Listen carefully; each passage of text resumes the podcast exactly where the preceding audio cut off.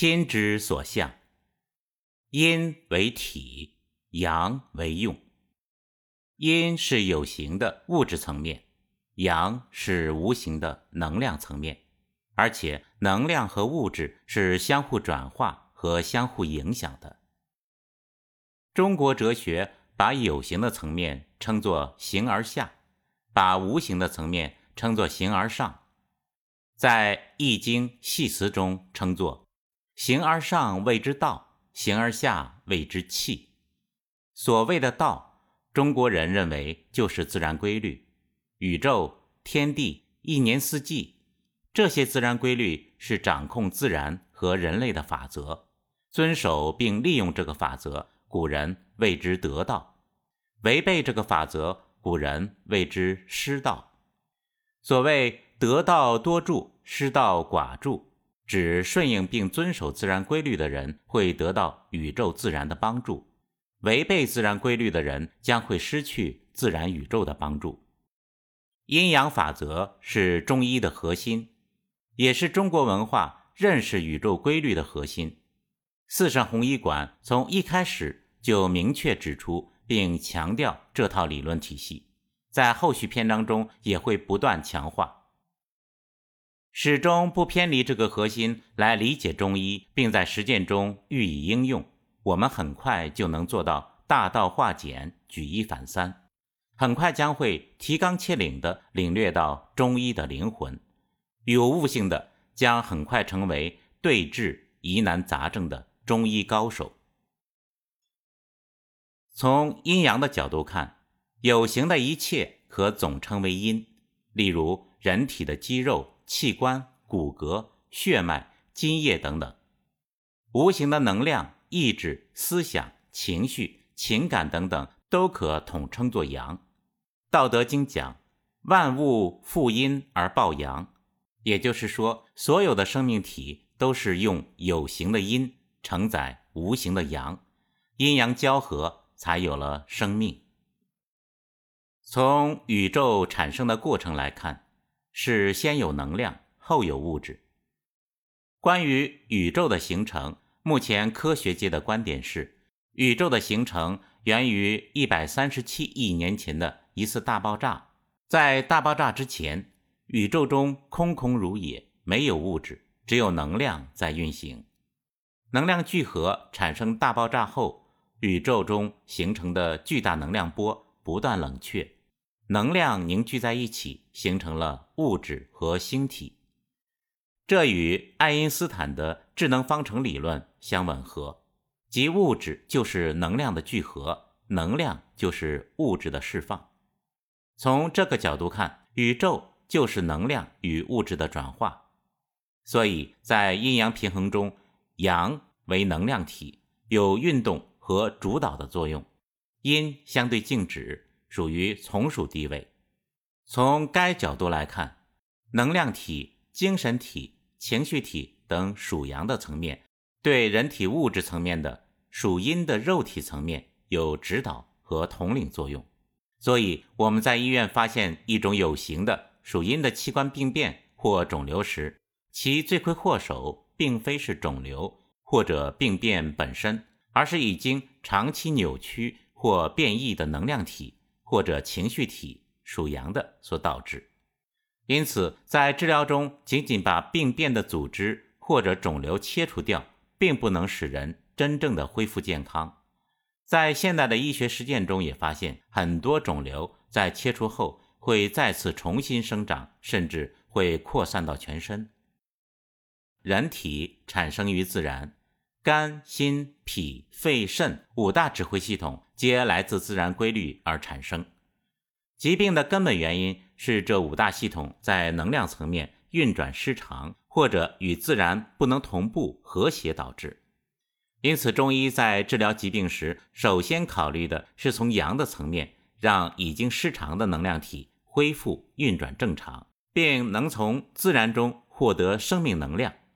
一旦在能量层面恢复正常，按照阳主阴从。阴阳一体，并且阳可以指导统领阴的规律，病变的组织也会在阳气充足并恢复正常运转后渐渐消失，即使不能消失，也将不再对人的生命健康产生严重威胁。现代医学把疾病的原因过多的归结为病变的组织，而忽略了导致病变产生的根本原因，引入了大量的诸如化疗、放疗、抗生素、化学药物等很多非自然的对治方法。这些方法极大的损伤人体的自然生态系统，很多时候令患者元气大伤，增加痛苦。以作者。四圣红医创始人同仁先生近些年的经验来看，很多肿瘤患者除了在身体上要承受手术创伤、放化疗、抗生素所带来的肉体痛苦外，在情绪上也承担了更多的痛苦。病患者往往被一些令人担忧、恐惧的负面观点所左右，而且有些形成的心理创伤和阴影将终生陪伴。甚至一生都生活在恐惧和担忧当中。这些心理创伤极大的损伤了人体的阳气和生态系统的运转，致使心这个人体中的太阳始终被阴影所笼罩。《黄帝内经·灵兰秘典》中的这段话：“心者，君主之官也，神明出焉，故主明则下安。”以此养生则寿，莫世不殆；以为天下则大昌。主不明则十二官微，使道闭塞而不通，行乃大伤。以此养生则殃，以为天下者，其宗大威，戒之戒之。这段话讲人体的心，如果被负面阴影所蒙蔽，则五脏六腑的功能皆会失调。脉络道路的运转会堵塞，形体会损伤，养生而不能，甚至致使天下大危。如此看来，《黄帝内经》的这段话真是震耳欲聋，发人深省。五千年前古圣先贤的深刻教诲，在当今社会真是如棒头猛喝。各位同道、同学、同修、父母、兄弟姐妹，且闭眼静观。我们心曾经被多少阴影所蒙蔽，被多少痛苦所蹂躏，被多少恐惧和担忧所加载？至今为止，我们的心可曾找到一个安全的港湾和心灵的寓所？《黄帝内经》讲：肝藏魂，肝性仁，肝主怒；心藏神，心性理，心主喜。脾藏意，脾性信，思伤脾；肺藏魄，肺性意，忧伤肺；肾藏志，肾性志，恐伤肾。我们的肝、心、脾、肺、肾，除了有看得见的阴的属性，还有仁、义、礼、智、信等属阳的属性。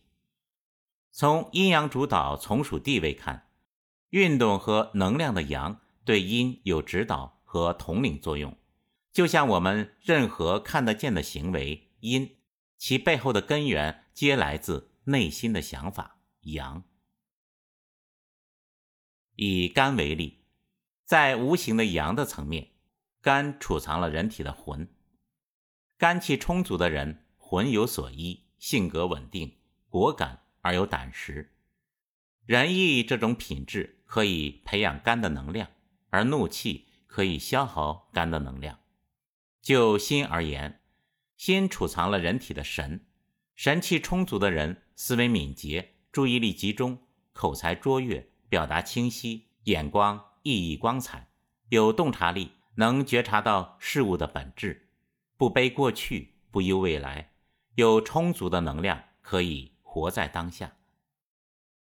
礼这种品质。可以培养新的能量，傲慢可以消耗新的能量。脾储藏了人体的意，脾气充足的人意气风发，思路清晰，做事情有思路、有想法、合逻辑，能沉住气，能合理有效的表达观点。信这种品质可以培植脾的能量，过度的思虑会消耗、损伤脾的能量。肺储藏了人体的魄，肺气充足的人魅力四射，义薄云天，敢作敢为，面对困难敢迎刃而上。义这种品质可以培植肺的能量，忧伤会消耗、损伤肺的能量。肾储藏了人体的志，肾气充足的人沉着冷静，充满智慧，志向远大，胸怀宇宙。智慧可以培植肾的能量，恐惧可以消耗肾的能量。中国人的哲学强调心性，认为心性是健康幸福的根本。有关思维、想法和情绪的字，基本都有心的偏旁。如爱，繁体字的爱中间藏着一个心，简体字的爱没有心，没有心的爱还能称作爱吗？例如情、怒、思、想、感、智、恐、意、忧、虑、惧、怕，这些有关情绪、感受、内心活动等精神层面的字，都与心有关。以怒为例，怒就是奴下面一个心，就是我们的心被奴隶的感受。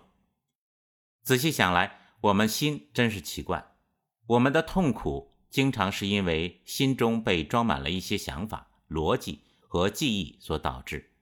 我们经常体会到某些念头会在人心中不断被勾起，让人去重复同样的想法，而对人生。造成或大或小的破坏，一种没有意义的、具有自我保存、自我扩张意图的无限能量消耗循环。日本人的家常话称作烦恼，中国人称之为执念。这种执念为什么会发生？我们的心为什么经常不受控制？细细的想，我们的心真是奇怪。从有形的层面看。心就是拳头那么大一点，在胸部的中央，略靠左。从人们感受抽象的层面看，我们的心似乎无穷大，所有的想法，痛苦的、高兴的、兴奋的、激动的、恐惧的和经验记忆，似乎都可以放进去，而且好像放进去容易，拿出来消除掉很艰难。从中医的角度看。心为人体的太阳，是阳气最充足的地方，是照耀人体生命活动的主宰和核心。从阴阳的角度看，阳主导阴，以此类推，人类所有的疾病最终都会归结到心上面，都是心这颗太阳被阴影所蒙蔽的结果。我们的生活体验告诉我们，我们内心的恐惧。担忧和烦恼似乎经常没有办法把它们消除掉，我们的心似乎根本不受我们控制和管理。心理学把这种不受控制的情绪和心理活动称作无意识。耶稣的使徒圣保罗说：“无意识创造了痛苦，而意识本心或真心将它转化成意识本身，在光芒。”照耀下，万物无所遁形，而在光中显现出来的，都将成为光。